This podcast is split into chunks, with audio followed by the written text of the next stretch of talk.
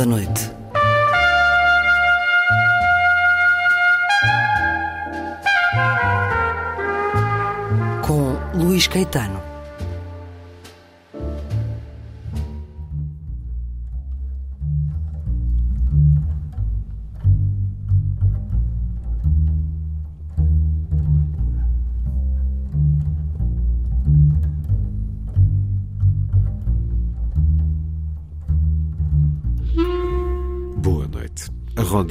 Feriado religioso da Imaculada Conceição com o hino Ave Maris Stella, na semibreve de André Lupi, a dar-nos leituras de diferentes compositores e intérpretes, a dar-nos poesia também. A poesia na vida breve é de Joseph Brodsky, nascido na Rússia, naturalizado americano. Vamos escutá-lo a dizer o poema Transatlântico e depois em tradução. Na crónica de Mário Cláudio, fósforos riscados no vento, jogamos bilhar e cruzamos-nos com o Kama Sutra por entre as carambolas da vida. E na última edição, Charlotte Lovenskold é um apaixonado romance de Selma Lagerlof, a primeira mulher a quem foi atribuído o Nobel da Literatura em 1909, romance que acaba de ser publicado pela Imprimatur. Sobre ele vou conversar com a editora Susana Ramos. Vai ser assim a ronda.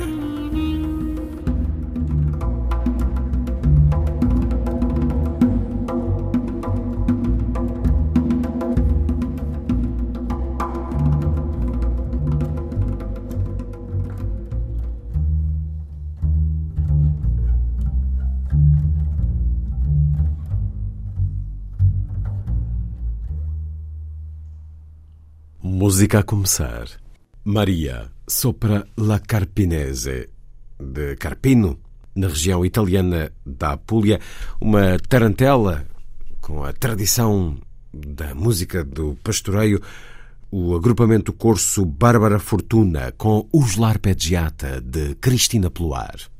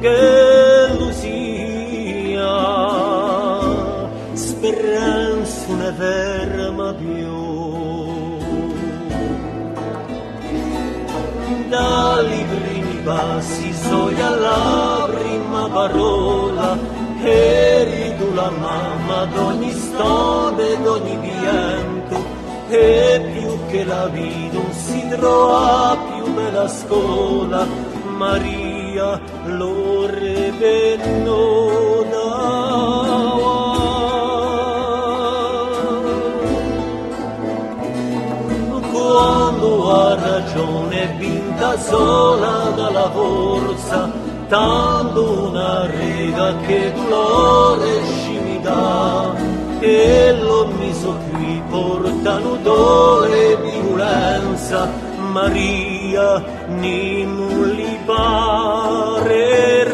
Maria.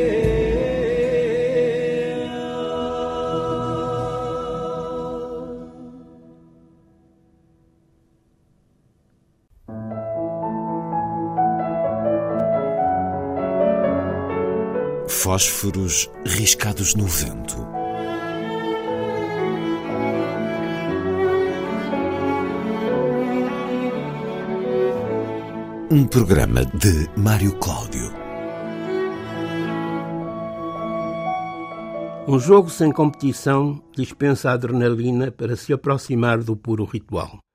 Não digo que o bilhar exclua os concorrentes, mas a verdade é que os honra numa dimensão imune à luta corpo a corpo e à perfídia ditada pela ânsia de vencer. Disto cobrará talvez a sua extrema elegância, aliás espelhada no dress code que privilegia o negro, o papillon ao pescoço e a cabeleira contida pela solidez da brilhantina. As três modalidades de tal jogo, o livre, que também se chama francês, o snooker, que significa vagamente arreliador, e esse, muito mais rafeiro, a que se dá o nome de bilhar golfe distribuem-se pelo território nacional como oferta de divertimento para gente macambúzia ou como proposta de uma certa correção de costumes convivenciais. Os lances não contam com empolgantes designações, mas afirmam-se universais e reportam sobretudo ao movimento das bolas.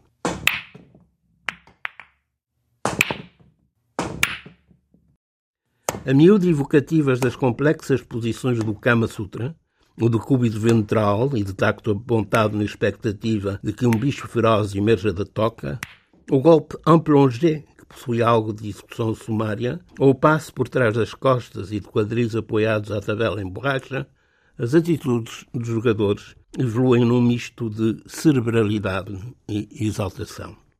Descendo a salões do subsolo ou ascendendo a átrios das cercanias de um sótão, o período de paixão bilharística que me timbrou o termo da adolescência, que dá-se-me inesquecível pelo seu cúmulo de pureza, disciplina e respeitabilidade.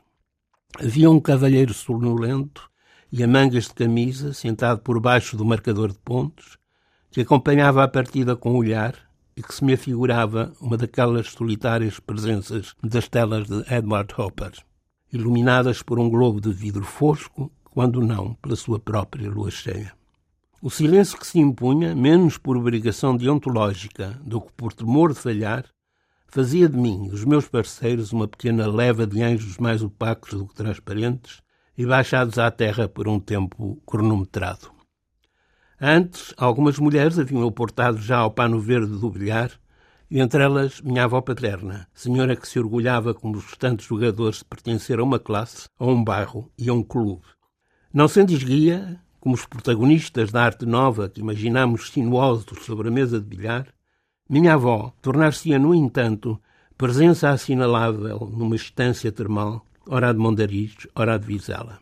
Assistiria, portanto, com veneração igual à que eu cultivava, a aplicação do giz azul à suela, o que sempre oferecia pretexto à conjetura da jogada seguinte. Deslocando-se nos campos da juventude, o meu bilhar ficaria sepultado nos cafés que, entretanto, fecharam portas, ignorados pelos turistas que optam pela pizza. Mas as carambolas exorbitantes da história, essas continuam a ouvir-se todas as noites e até nunca mais.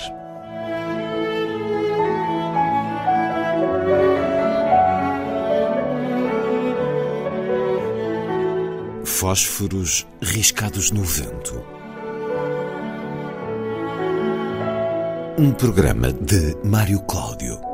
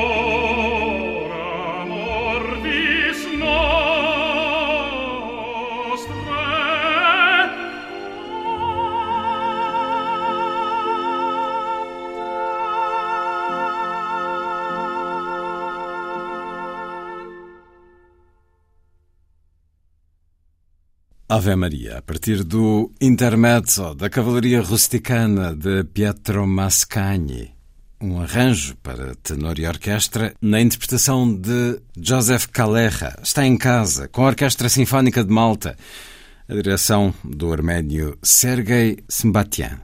A seguir, a poesia na noite da rádio.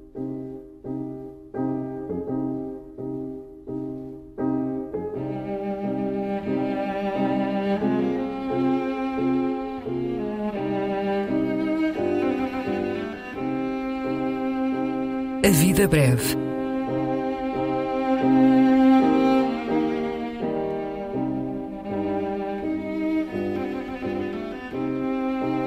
Poesia por quem a escreve.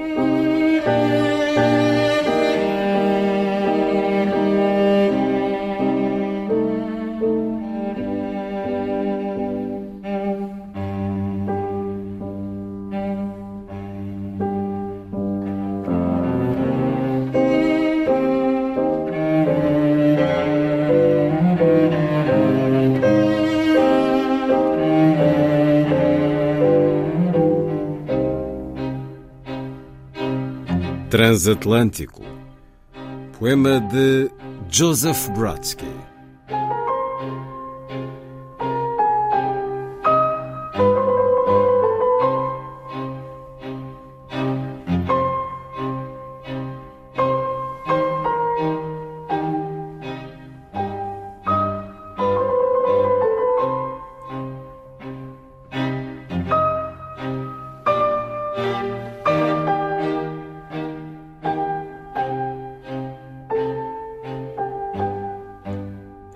The last 20 years were good for practically everybody save the dead.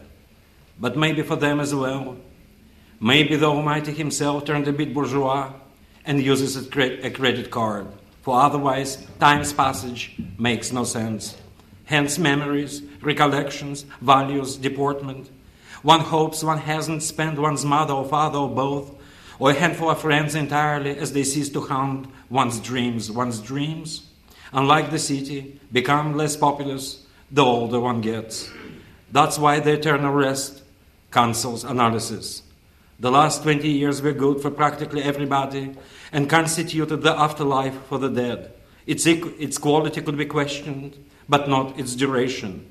The dead, one assumes, would not mind attaining a homely status, to sleep in archways, or watch pregnant submarines returning to their native pen after a worldwide journey without destroying life on earth, without even a proper flag to hoist. Os últimos 20 anos foram bons praticamente para toda a gente, menos para os mortos. Mas talvez também para eles.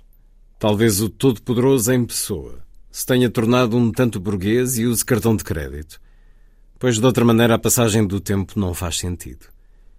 Daí as recordações, as memórias, os valores, as maneiras de sociedade. Esperamos não termos gasto a mãe ou o pai ou ambos ou uma mão cheia de amigos até ao último pelo facto de deixarem de nos povoar os sonhos. Os sonhos, ao contrário da cidade, despovoam-se à medida que envelhecemos. Por isso é que o eterno descanso oblitera a análise.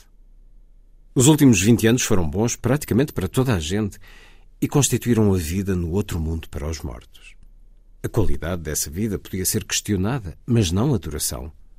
Os mortos, supõe-se, não se importariam de conseguir o estatuto de sem-abrigo e dormir em passagens pedonais, ou de ficar a ver os submarinos grávidos regressarem ao corral onde nasceram, no fim de uma viagem à volta do mundo, sem destruírem vida na terra, sem terem sequer um pavilhão decente para içarem. Transatlântico. Poema de Joseph Brodsky. Russo, naturalizado norte-americano, viveu entre 1940 e 1996, vencedor do Prémio Nobel da Literatura em 1987. Poema que escutamos primeiro, na voz do autor, uma leitura em 1992, depois a tradução de Carlos Leite.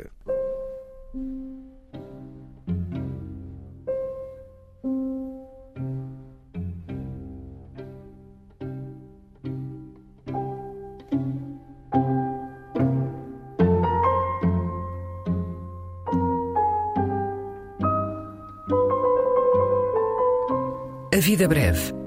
Um programa de Luís Caetano.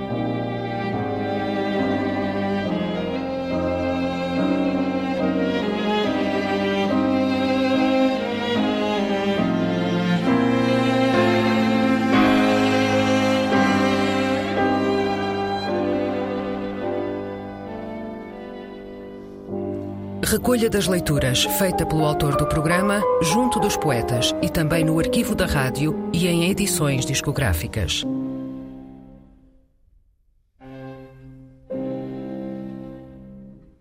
Nobel da Literatura também, Selma Lagerlof, para escutar na última edição o livro Charlotte Lovenskold.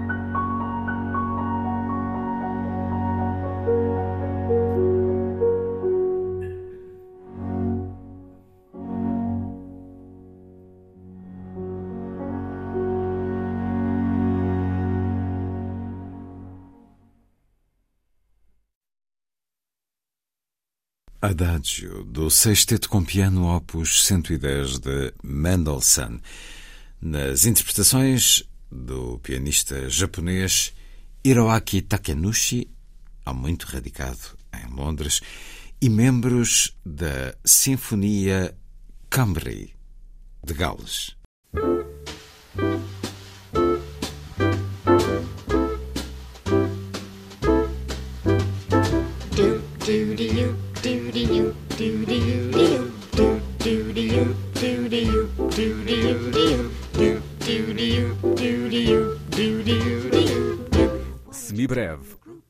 Rubrica de Andrea Lupi.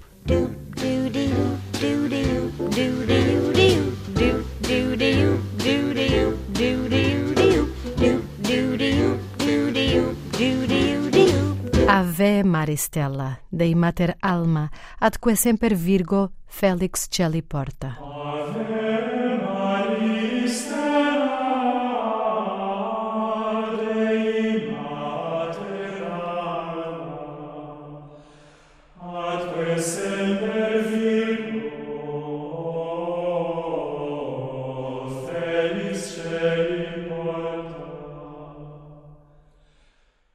Salve estrela do mar, Mãe Sagrada de Deus, sempre Virgem, bem-aventurada porta do céu.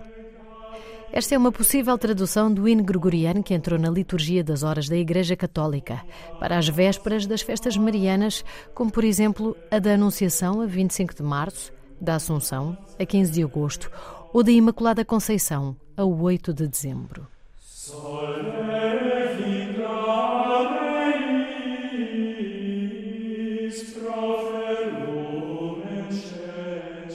O hino é antigo, muito antigo, e a sua origem não é clara. A autoria é atribuída, entre outros, a São Venâncio Fortunato, que viveu entre cerca de 530 e o ano de 600, ou Paulo Diácono, que viveu até 799.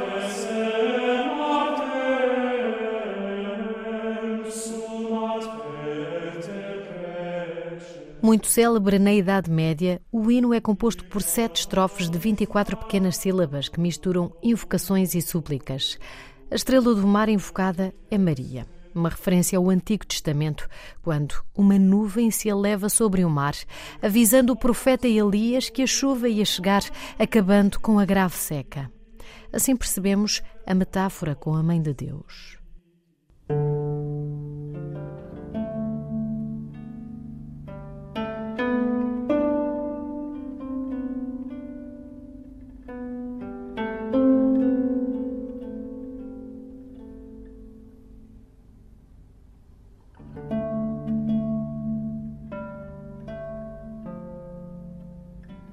É claro que, fazendo parte da liturgia católica, o hino Ave Maris Stella foi usado por incontáveis compositores da chamada música antiga até aos nossos dias. Fazendo um paralelo com a literatura, o motivo musical que ouvimos era o mote sobre o qual os compositores glosavam. Assim será também a semibreve de hoje. O mote é Salve a Estrela do Mar, aqui glosado com múltiplas referências poéticas e musicais.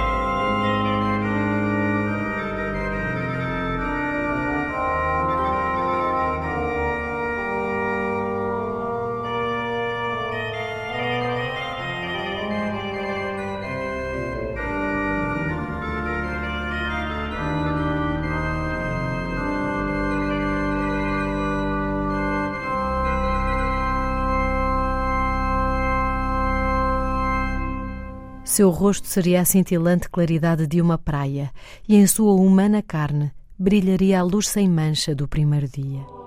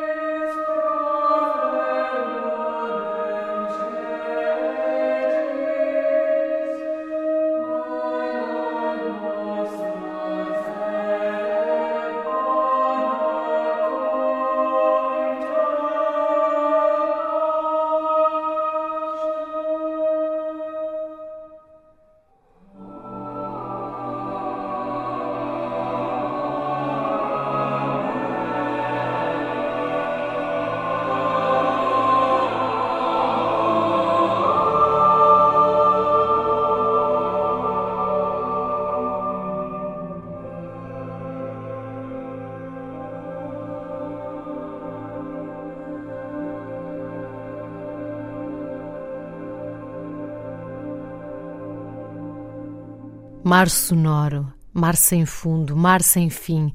A tua beleza aumenta quando estamos sós. E tão fundo, intimamente, a tua voz segue o mais secreto bailar do meu sonho, que momentos há em que eu suponho seres um milagre criado só para mim.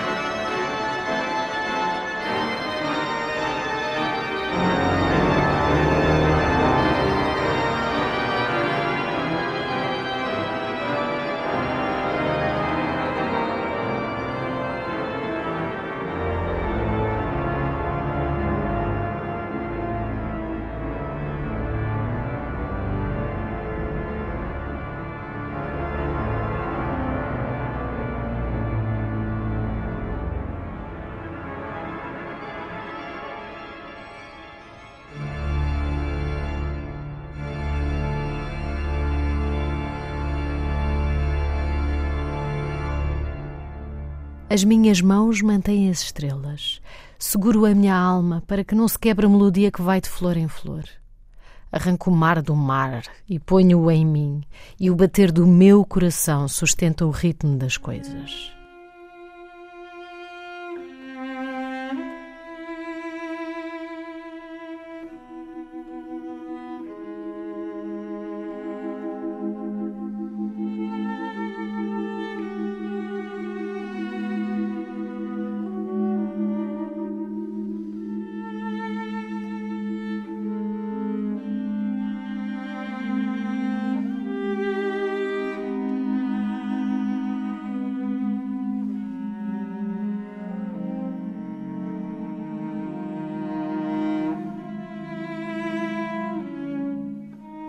Lembro-me da minha infância, quando o crepitar da chuva durante a noite me fazia sonhar com o reino das fadas, e ao serão a voz da minha mãe dava sentido às estrelas.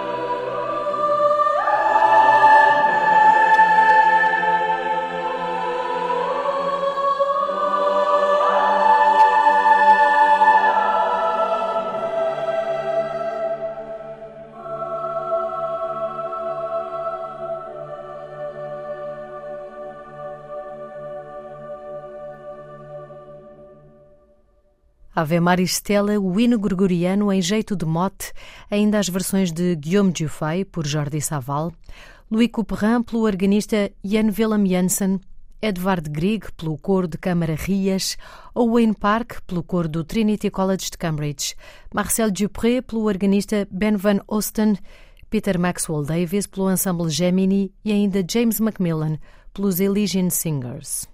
Ouvimos ainda a poesia de Sofia de Mel Branner Andressen e a concluir de Rabindranath Tagore. Like it so much, I'll doodle some more. Do-de-you, do-de-you, do-de-you, do-de-you,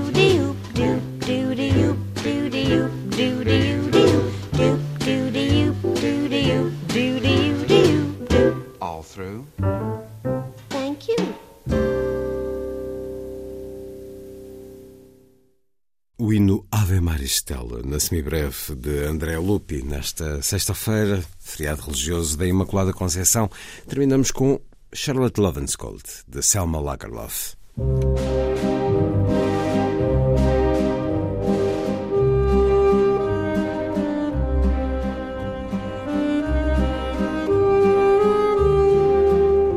Última edição.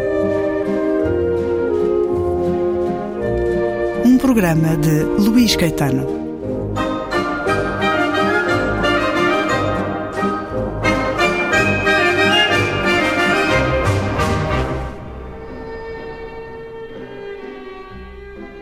Diz-se que uma infelicidade nunca vem só e que se faz sempre acompanhar por alguma sorte.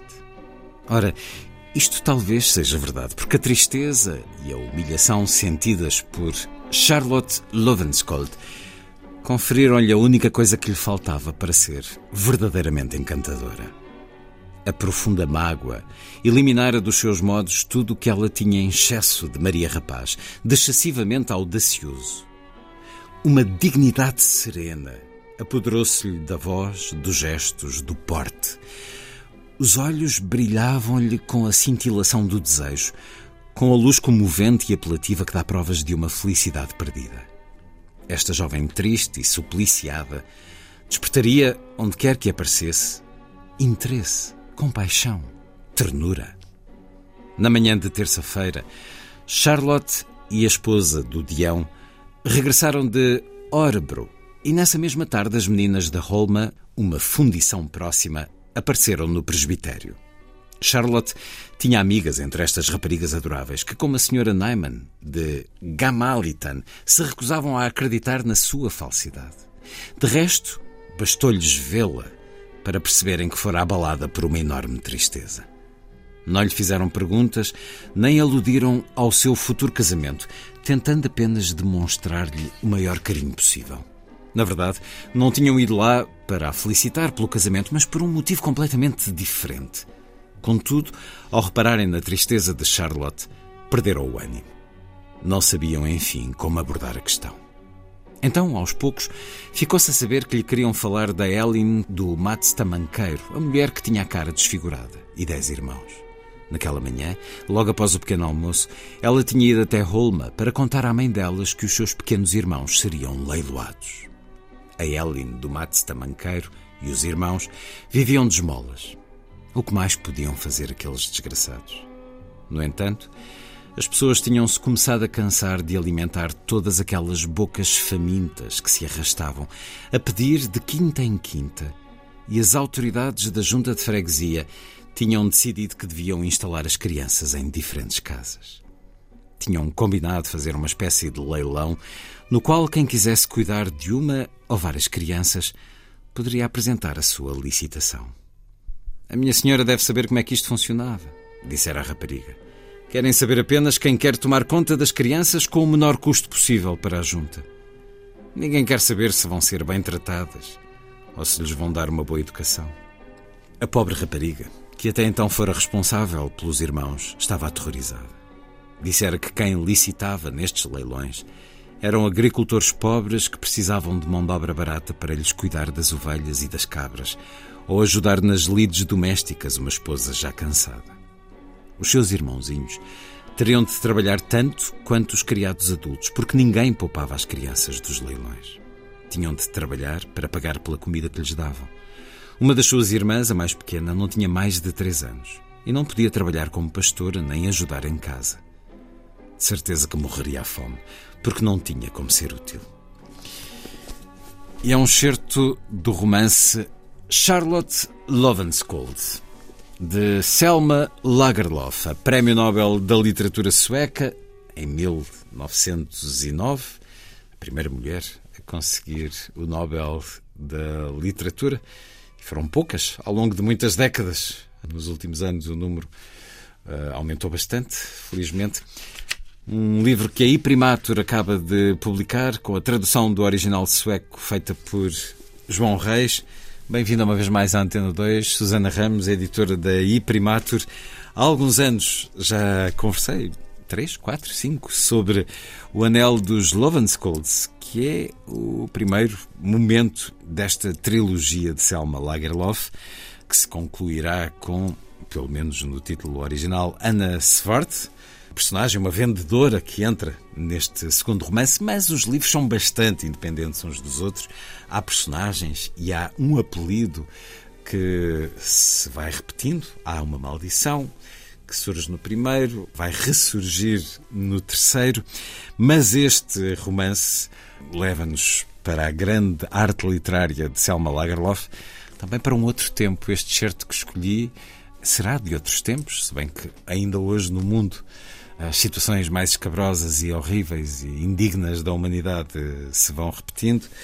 Susana Ramos, porquê é que Lovenskold, este apelido, dá nome à trilogia de Selma Lagerlof? Afinal, o que é que vai em continuidade e o que é que é a força deste romance isoladamente? Em continuidade vão, portanto, nomes, uh, personagens, mas são absolutamente independentes uns dos outros, os três livros. Portanto, o conceito de trilogia é um bocadinho disparatado, talvez, mas a eh, tal independência existe entre os livros.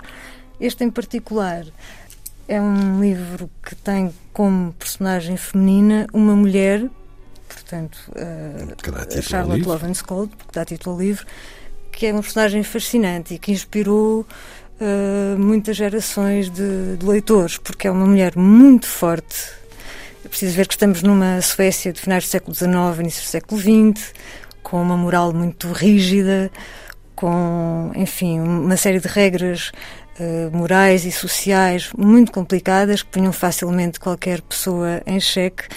Bom, mas um, a Charlotte Lovenskold é uh, uma personagem de grande sabedoria, apesar da sua juventude, é também muito perspicaz, muito bem formada, com um excelente caráter. Ética, uma mulher com uma grande Exatamente, ética. exatamente.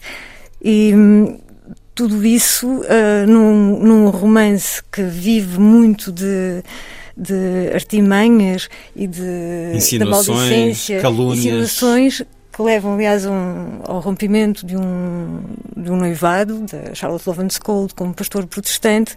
É, é muito curioso como é que ela lida com com toda essa sociedade, com esse meio pequeno, com uma enorme dignidade que já se sabe fará com que tudo corra mal na, naquela, naquela relação. Uh, portanto, é. Digamos que esse tema da calúnia é um grande tema aqui e como reagir a isso.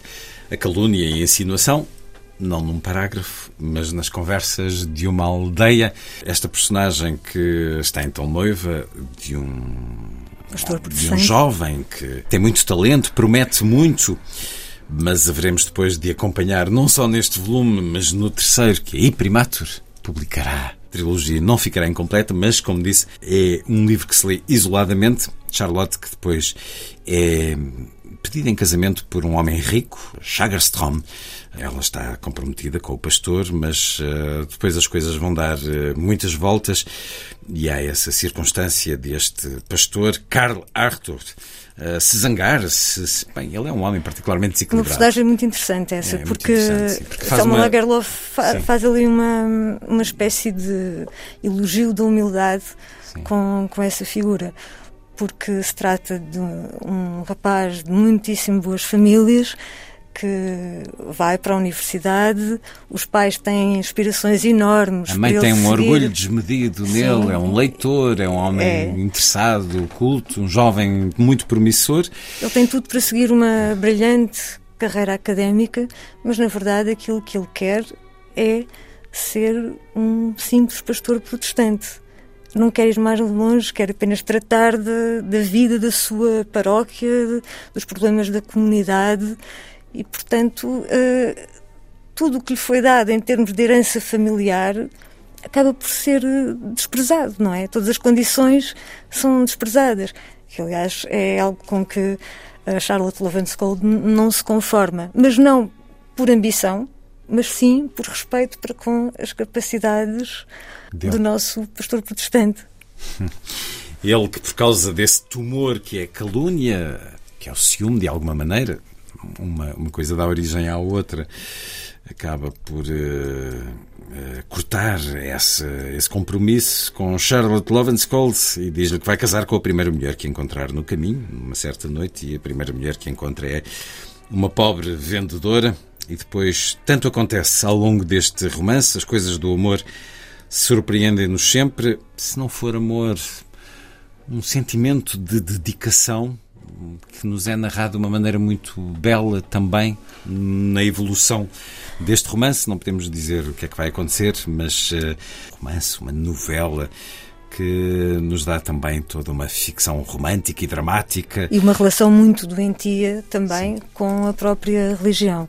Sim. Porque o nosso pastor protestante uh, não consegue uh, ter qualquer flexibilidade em relação ao meio em que vive, porque a certa altura, à medida que os seus estudos avançam, começa a condenar literalmente que um casamento tenha um baile, que se faça isto ou que se faça aquilo. Portanto, é a inflexibilidade da religião, portanto, uma crítica não velada à, à, própria, à própria religião que também está aqui em causa nesta sociedade tão rígida. Aliás, é por isso é que também se fala muito da Selma Lagerlof como, com uma analogia com a Jane Austen, precisamente por causa dessa questão da sociedade rígida, do papel das mulheres aquilo que lhes está vedado, aquilo que lhes é permitido.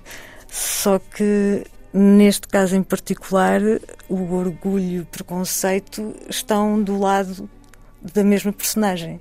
Aqui é o pastor protestante que tem o orgulho e que tem o preconceito. É um homem que vai secando com Seca. todo esse jovem promissor Fica que era. Enclausurado em si mesmo. Sim. Porque há sentimentos que são tumores. E vivemos tempos em que tanta gente sente irritação e raiva e ódio e tudo isso depois fermenta e não dá bom resultado. Aqui o mau resultado acaba por ser para esta personagem ética, profundamente ética e que vai ser uh, vítima da, da calúnia e da insinuação. Novela para todos os tempos, é um romance que, tirando esta questão das crianças que são vendidas e tal, mas volto a dizer, uh, vamos lendo e vamos pensando, sim, isto parece inacreditável hoje e, no entanto, há coisas que vão acontecendo aqui e acolá. E, e, e o mundo tem muita geografia. Há também uma, uma enorme sensação de calmaria ao longo da novela. Parece que está tudo muito brando, que nada de extraordinário vai acontecer. Uh, dizia alguém que uh, os romances da, da Selma Lagerlof são um pouco como dão-nos o conforto da, da neve a cair lá fora e de uma e lareira, lareira, acesa. acesa. Só que a lareira transforma-se num, num incêndio, num vulcão e a neve numa tempestade horrível. Portanto, devagarinho as coisas ganham proporções que ninguém poderia imaginar. É uma autora que julgo tem, uh, sempre teve leitores em Portugal, desde há muito, mas claro, com as, o, principal clássico, a viagem de Niels Holgersson, que uh, tem múltiplas edições e ao longo de décadas, mas esta trilogia, a trilogia Lovenskold, cujo primeiro volume está já disponível há alguns anos. Agora, Charlotte Lovenskold e o terceiro há de vir.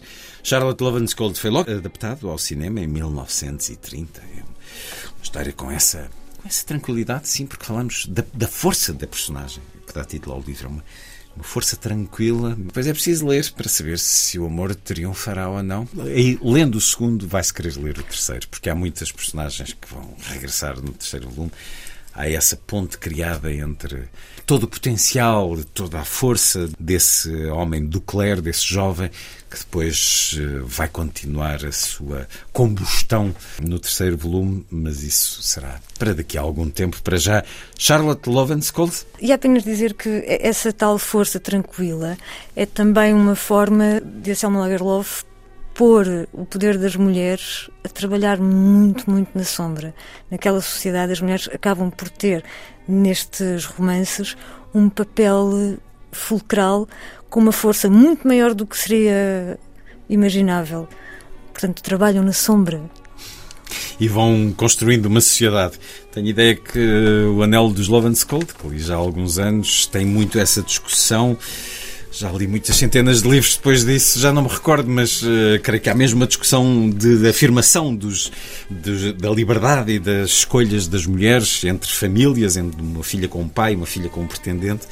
E um, ehm, Selma Lagerlof teve também esse papel, uma vida muito singular.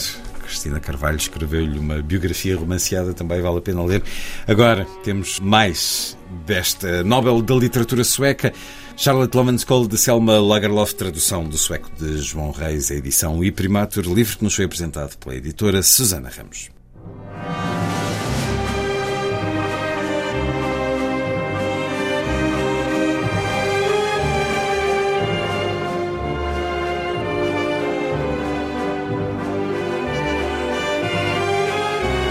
Última edição.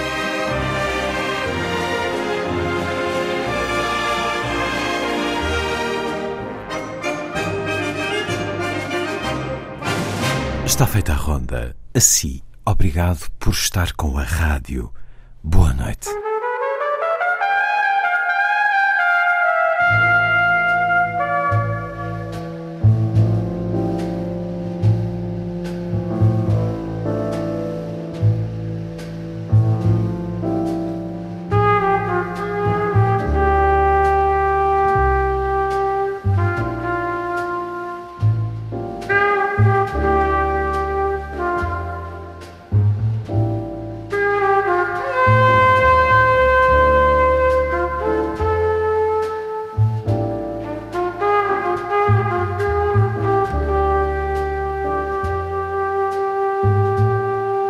A Ronda da Noite.